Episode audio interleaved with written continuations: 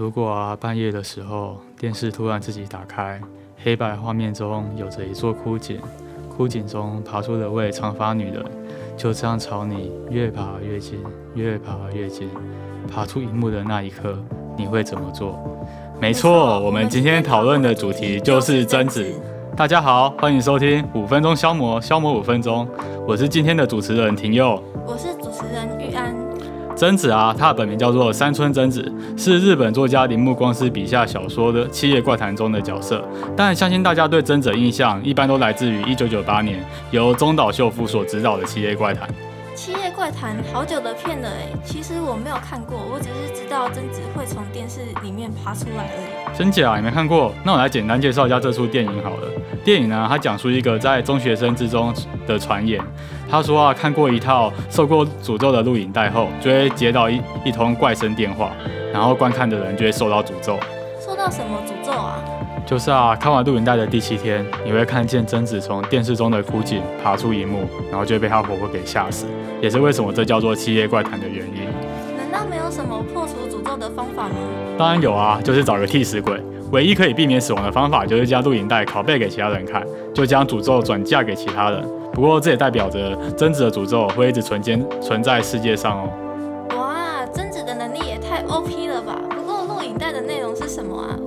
不敢看，我怕贞子来找我。哦，那真的很熟辣，就是里面啊，它有它就会充斥一些黑白无意义的画面在做切换。但里面有个画面我印象很深刻，就是有个女人啊，她对着镜子在梳头发。梳头发？这个女人是贞子吗？不是哦，这个是贞子的母亲山村智金子。难道贞子会变成怨灵和她妈妈有关系哟？没错，山村智金子啊，她是一个超能力者，她有透视能力，因而声名大噪。但在有一次的超能力表演中啊，他太过于紧张了，然后就不小心失常。可是底下的观众就不买单，底下的观众就怒骂他说：“你这个骗子！”然后不堪受辱的山村智金子啊，他就因此跳下了火山。所以啊，在电影中的录影带会有火山的画面，也是这个原因。所以他妈妈是超能力者，和贞子变成怨灵什么关系啊？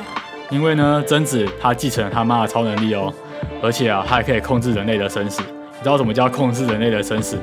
就想象你有时候你只是开玩笑说，哎，干你去死啊！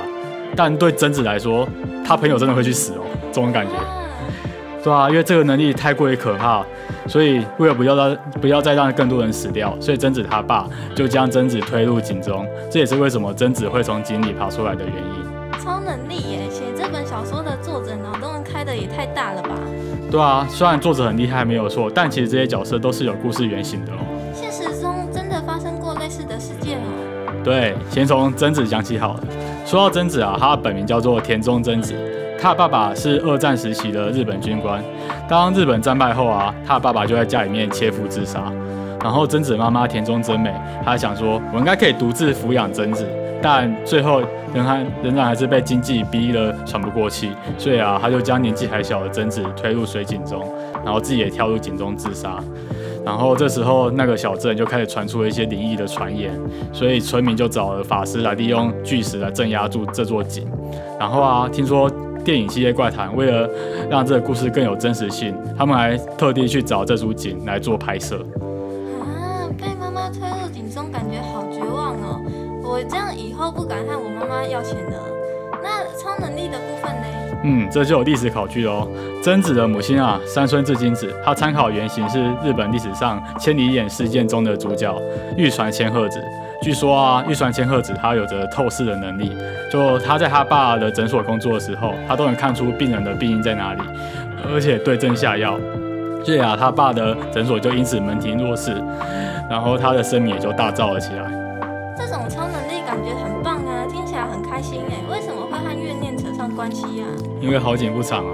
就当时是明治维新的时期，心理学家他们对超能力十分的感兴趣。听说玉传千鹤子啊，他有透视能力后，他们就为他做好几次实验。像是啊，他们寄了密封的信封，让千鹤子去透视信上的内容。然后啊，千鹤子超厉害，他就几乎完全写出了信上的内容。然后这时候心理学家们就超开心的。但这时候有一群人就不爽了，就是那时候的物理学家。因为啊，物理学家那时候他们觉得超能力这种没有科学根据的事情，都是一些无稽之谈，会阻碍科学的发展。而且啊，他们又质疑说心理学家做的实验有造假。所以啊，那时候的物理权威山川健次郎，他就为了千鹤子做了一次实验，他要千鹤子去透视放在铅管中的文字，但千鹤子那时候透视不出来。这时候啊，那些嗜血的新闻媒体啊，报章他们就开始用舆论去攻击千鹤子，说千鹤子是个世纪的大骗子。然后不堪受辱的千鹤子最后决定服毒自杀。而在小说中啊，贞子的妈妈山村志津子也是在实验中看不出铅管中的骰子，而被遭受质疑，最后跳入火山自杀。这样看来，媒体的舆论压力不分古今都还是很可怕。如果千鹤子真的有超能力，这样害死人，真的很可惜。对啊，所以在当不了解事情全貌的时候，就别傻傻跟着新闻媒体舆论走，就还是要有一些媒体试图的能力。那我们今天的节目也差不多到了尾声。如果你喜欢我们的内容，欢迎追踪我们的节目。嗯，下一集我们将会讲到永远多一个人的传统桌游——碟仙。